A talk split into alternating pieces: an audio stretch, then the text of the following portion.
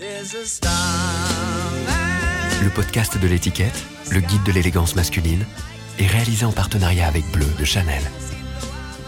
Alors comment je suis habillé là maintenant? Je porte une paire de baskets euh, Puma, un pantalon Homecore, une chemise dont je connais pas la marque, une chemise vert euh, foncé, euh, à col Mao.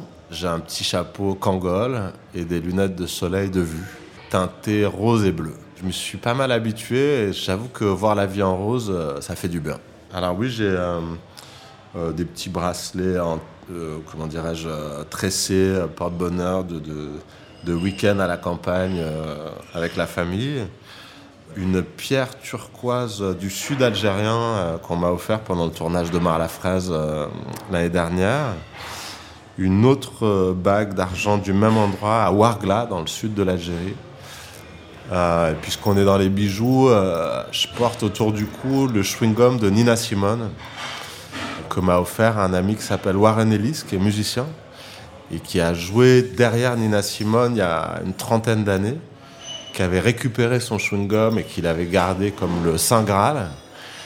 Et pour une expo sur Nick Cave qui avait lieu à Copenhague il y a deux ans, je crois, un truc comme ça, il s'est arrangé pour faire mouler ce chewing-gum. Et il m'a offert cette espèce de, euh, de, gris-gris que j'ai toujours avec moi. Bonjour, je suis Reda Kateb, je suis comédien, j'ai également réalisé un film. On est à Montreuil, là où j'habite, au bar du marché, Croix de Chavaux en haut du café avec une petite vue sur le marché.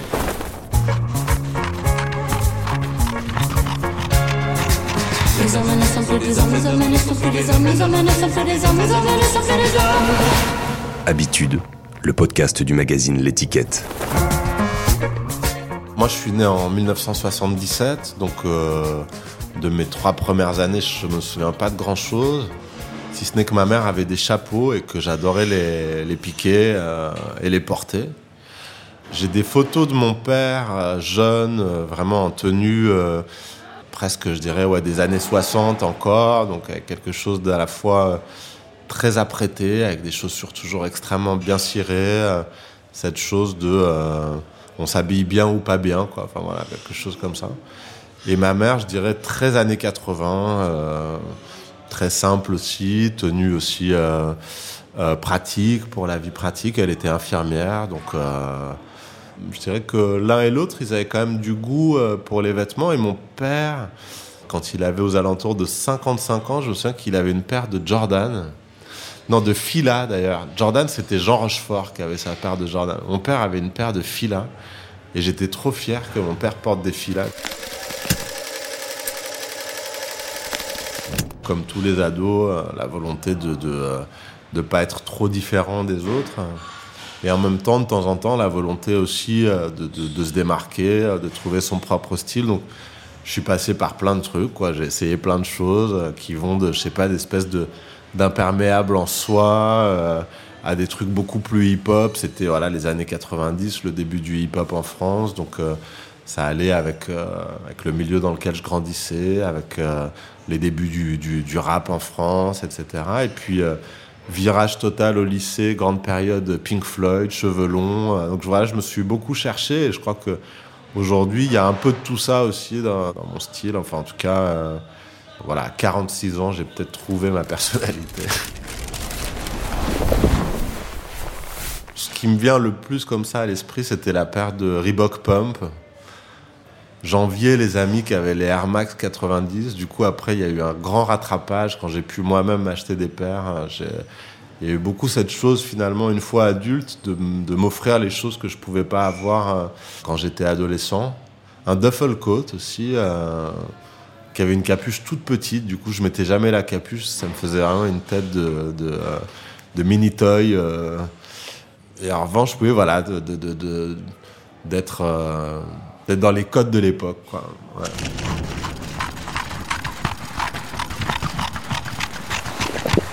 Je pouvais me faire vanner, oui, oui, c'est pour ça que du coup, après, ben, je me suis vengé notamment sur les baskets blanches et sur euh, pas mal de choses. Ma mère, parfois, m'achetait des jeans euh, ouais, au marché.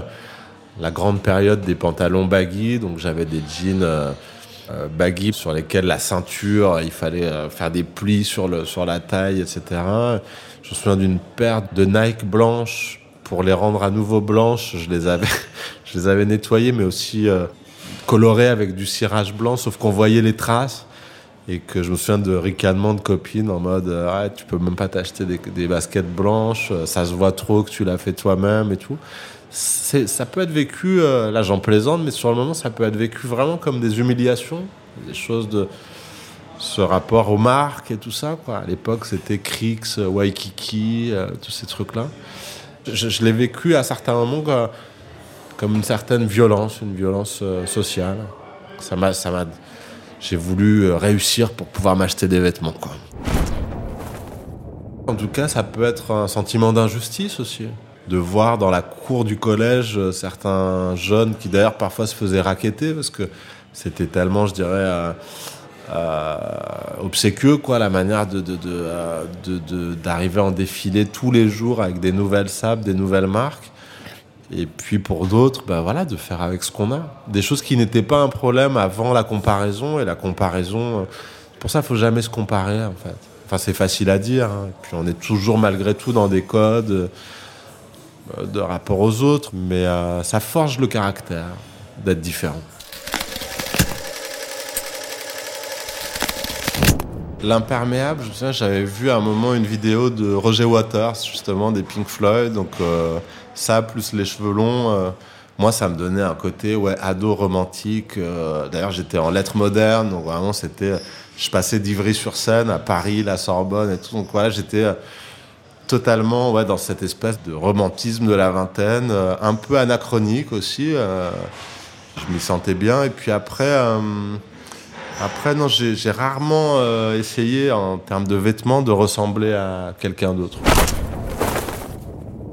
J'ai tout fait pour pas être typecasté, donc d'ouvrir finalement le panel des rôles, ouvrir ma propre curiosité, ne surtout pas euh, essayer justement de trop me définir. En fait, c'est ça, c'est-à-dire que, euh, euh, que ce soit, et le vêtement peut y participer.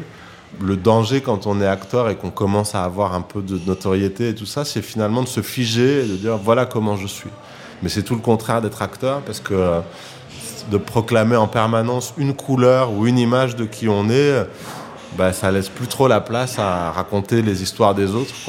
Très souvent dans les exercices de promo et tout ça, on demande de se définir, les portraits, les, questionnaires de Proust, euh, toutes ces choses-là.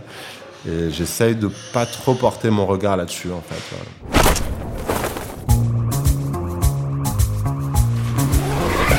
Le rapport au vêtement est très important pour moi dans, la, dans la construction des, des rôles. Un prophète, ça a été, je crois, le film pour lequel on a fait le plus d'essayages de costumes.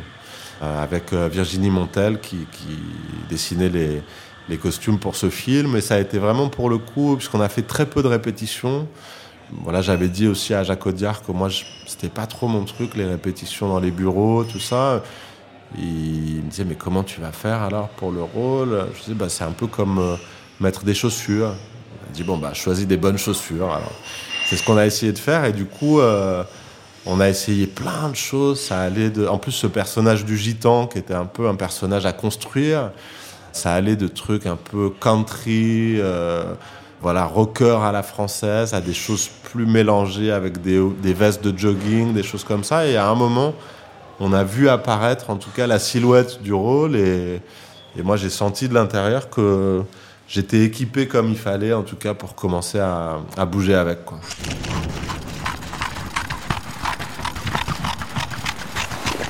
La silhouette du gitan, euh, c'est euh, euh, alors par cas, par cas usé de surplus militaire.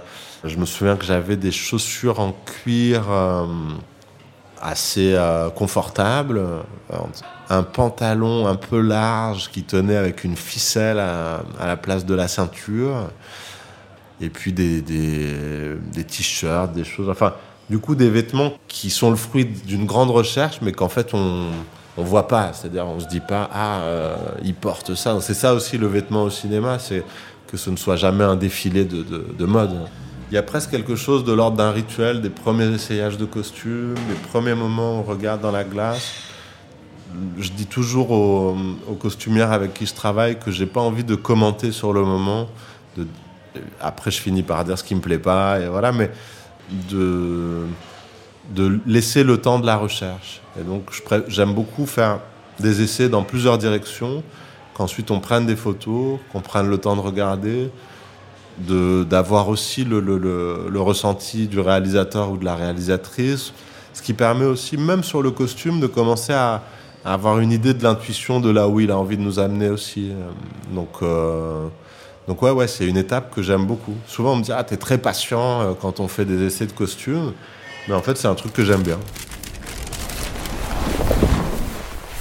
Mais j'ai une anecdote sur, euh, sur un prophète, c'est que euh, après le, le, festival de Cannes, des copains acteurs m'avaient dit, tu sais, on peut être habillé euh, gratuit par des maisons et tout. Et moi, j'adorais ce que faisait Agnès B. Justement, j'étais passé une fois ou deux avec mon père, essayer une veste ou deux. Un jour, j'avais pu acheter un pantalon à la braderie que j'ai dû porter pendant, je sais pas, trois, enfin, trois ans. Je le portais tout le temps. Et donc j'ai téléphoné à la boutique Agnès B rue du Jour et j'ai dit bonjour, euh, je suis acteur, euh, je viens de jouer dans un film qui a eu un prix à Cannes, il va sortir à la rentrée. Je crois que je devrais faire un peu de promo. Il paraît que vous passez des fois des vêtements euh, très maladroitement et la vendeuse m'a dit bah bougez pas, je, prends votre numéro, je vous rappelle dans cinq minutes suis dit, bon, bah voilà, t'as tenté, on va jamais te rappeler. Et cinq minutes après, le téléphone sonne et la vendeuse me dit, je viens de parler avec Agnès, Agnès B.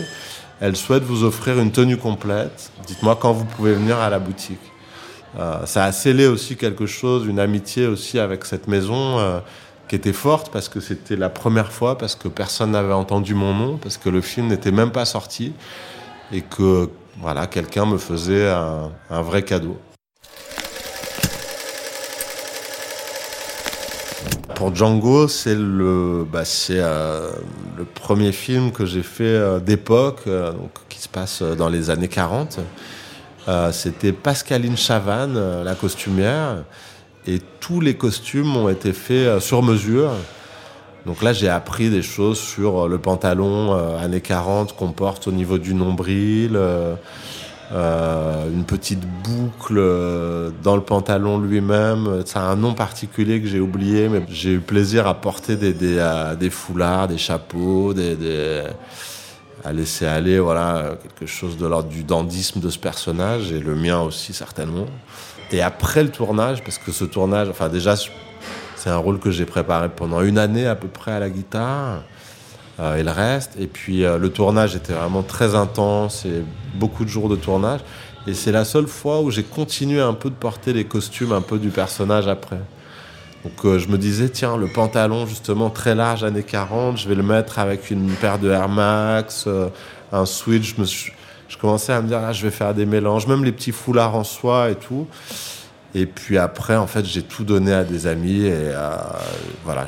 mais il y avait un petit passage comme ça après le tournage. Je déteste cette idée de on reste encore dans le personnage pendant une période. Ça, moi, j'ai un rapport beaucoup plus, euh, je dirais, euh, simple à ça. Enfin, voilà, une fois que c'est fini, c'est fini. On reprend la vie et tout. Mais là, il y avait un petit sas quand même. Ça passait par le costume, du coup. Ça m'arrive de moins en moins de garder des vêtements de tournage. De temps en temps, une pièce par-ci par-là, mais c'est comme si les vêtements aussi des rôles étaient un peu euh, chargés du tournage, du rôle, de l'histoire en, elle-même. Euh, et, du coup, voilà, ils ont leur place. Les vêtements sont chargés, chargés d'histoire.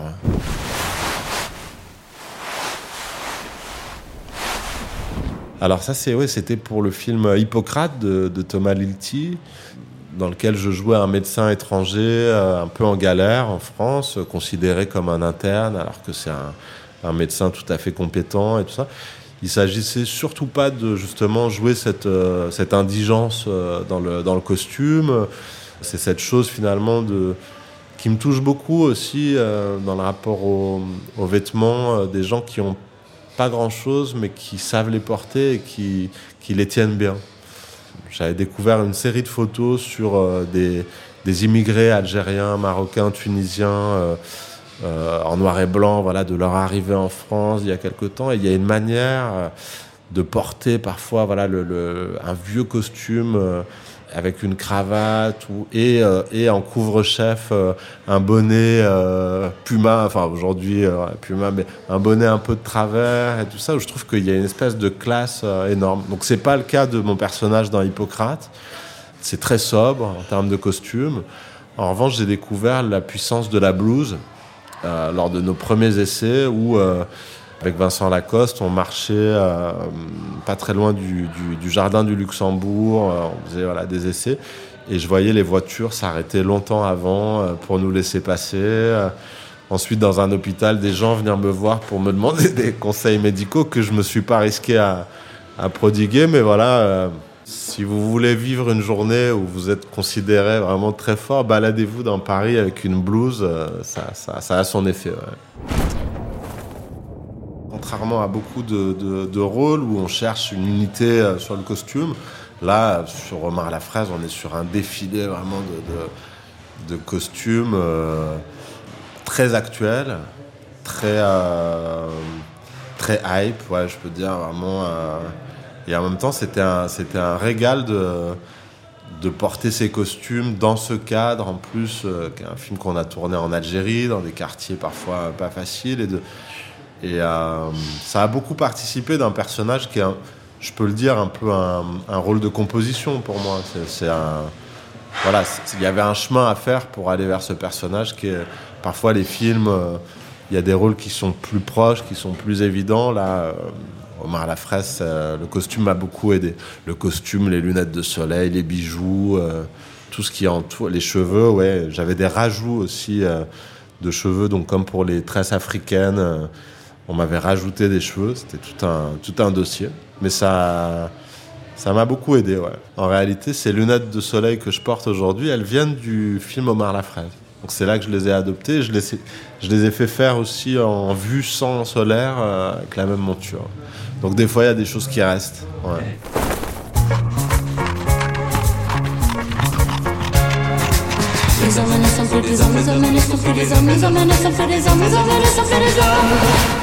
Habitude, le podcast du magazine L'étiquette qui parle d'habits.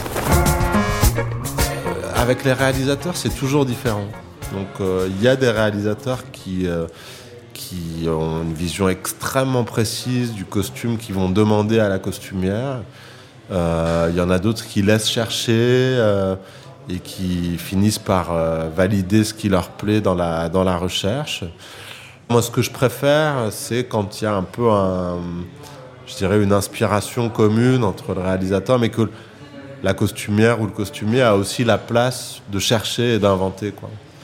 Que tout n'est pas euh, réfléchi, euh, euh, je dirais, mentalement avant de commencer à essayer. Parce qu'il y a, des choses qu'on voit sur une étagère ou sur un cintre, et quand on les porte, il n'y a plus rien qui se passe. Et inversement, des choses qu'on en photo n'en jette pas tant que ça, et, et quelque chose se passe. Donc le, le costume au cinéma est quand même, euh, je dirais, le véhicule d'une histoire, quoi, comme l'acteur en fait. Donc il aide l'acteur à raconter une histoire.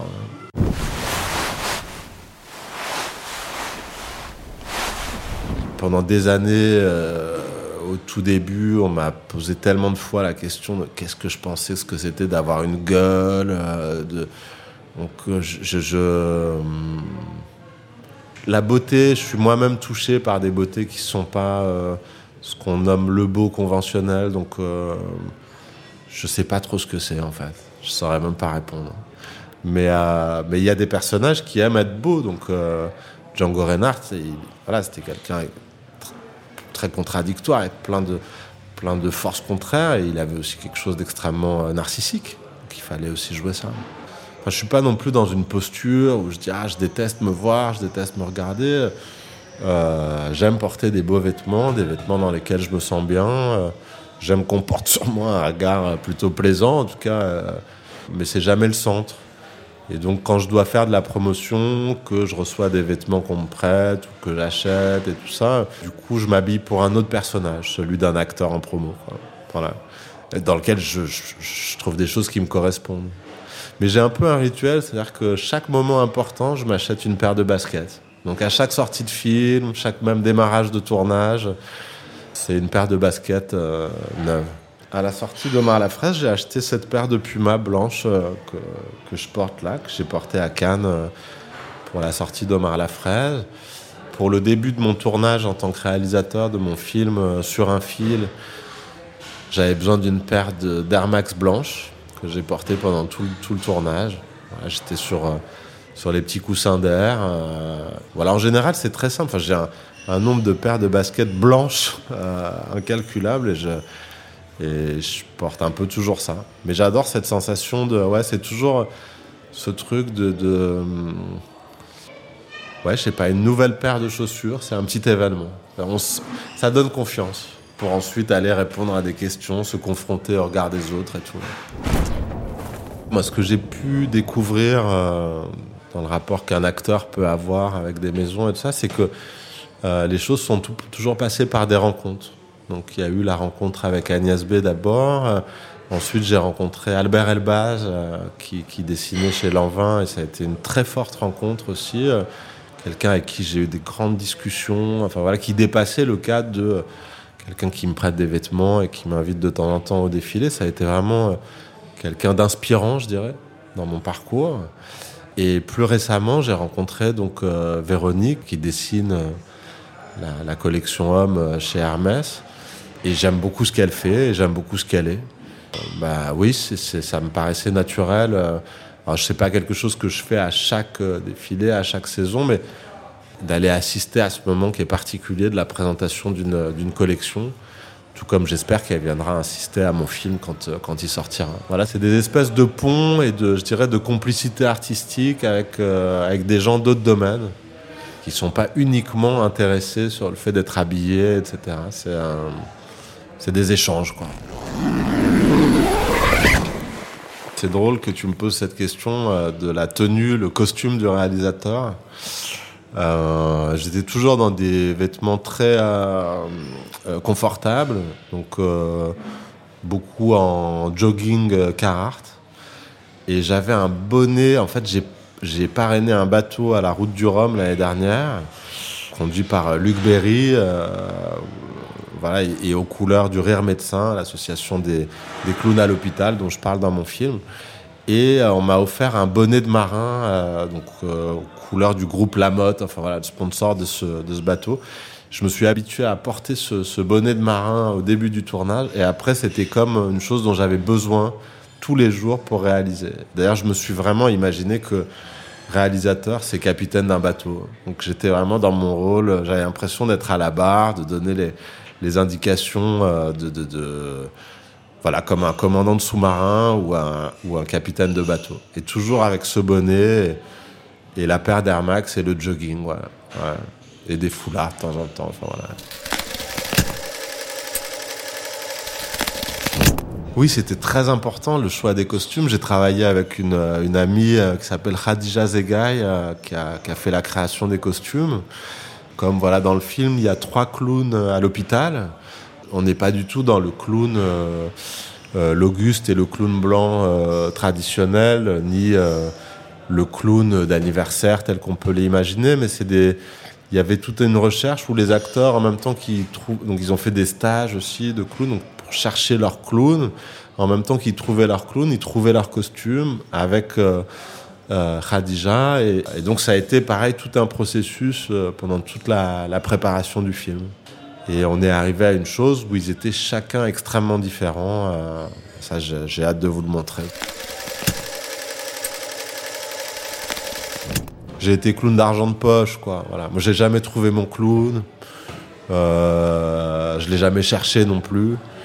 Donc j'allais faire un peu les anniversaires, voilà, euh, quand j'avais, je crois, 25 ans à peu près, pour gagner un peu de sous, quoi. Mais c'était très formateur sur plein de trucs. Le type de costume qu'on achète dans les magasins de farce et attrape, comme passer l'agence la, qui m'envoyait euh, en stage de survie, je dirais, euh, parfois dans des, dans des appartements, euh, dans les beaux quartiers. Ou parfois, ouais, c'était vraiment, on partait au feu, quoi en tant que clown, il fallait, il fallait survivre avec 15 gamins intenables, des parents pas présents à l'anniversaire, en train de prendre un verre dans la cuisine. Et... Mais c'était, ouais, c'est quelque chose qu'on n'oublie jamais, surtout quand après on peut vivre une vie peut-être plus, euh, plus confortable, ou en tout cas où on prend plus soin de nous. bah, je me souviens de quand je traversais Paris en métro avec mon castelet de marionnette et mon costume de clown euh, que je mettais dans la salle de bain des gens. Ça reste.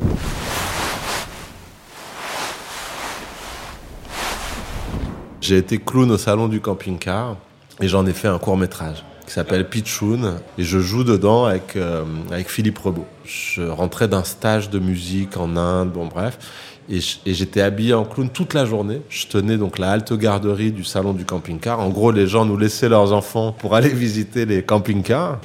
Et puis, bah, du coup, euh, euh, le midi, on allait prendre notre pause habillé en clown.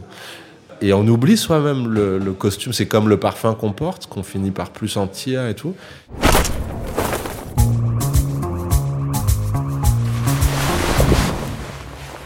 Crois qu'en premier lieu, je m'habille pour moi. Et si on me demandait pour qui tu t'habilles en promo, je dirais euh, pour moi, mais pour jouer le jeu aussi. quoi. C'est un plaisir d'être élégant en promo, c'est un plaisir de porter euh, un smoking, par exemple. Enfin, je, pense qu'aujourd'hui, il n'y a pas beaucoup d'occasions de porter le smoking euh, dans la vie, quoi. Et donc, ça participe de moments auxquels on, on, est censé ne jamais s'habituer, même si on va à Cannes, je sais pas, 20 fois. C'est toujours exceptionnel. Et il faut juste que j'apprenne à faire le nœud papillon. Parce que je me suis retrouvé quand même un certain nombre de fois en bas de l'hôtel, en retard pour aller euh, monter les marches ou quoi, à demander à des gens de m'aider à faire le, nœud papillon. J'ai appris à faire le nœud de cravate, il faut que j'apprenne à faire le nœud papillon, c'est un, objectif pour moi. Ah, la question est difficile là pour le coup. Là. Vraiment, euh, euh, si je ne devais garder qu'un seul vêtement, J'aimerais bien qu'on me laisse un jogging pour être un peu à l'aise et, et pouvoir aller faire des courses avec.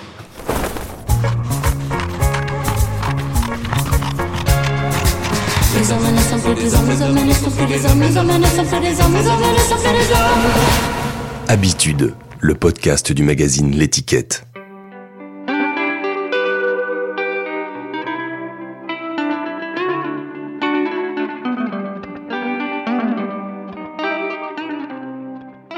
Je te décris avec euh, de haut en bas euh, une veste en jean assez cintrée, un pull à col rond euh, de couleur sombre que je vois, tu sais, en rose et bleu grâce à mes lunettes de soleil. Un pantalon beige foncé en toile avec une trace de repassage du pressing comme sur les pantalons à pince, donc vraiment le détail et la paire de Weston, il me semble, euh, en bas. Euh, donc un mélange aussi, du coup, euh, voilà, un mélange de plusieurs matières, plusieurs styles.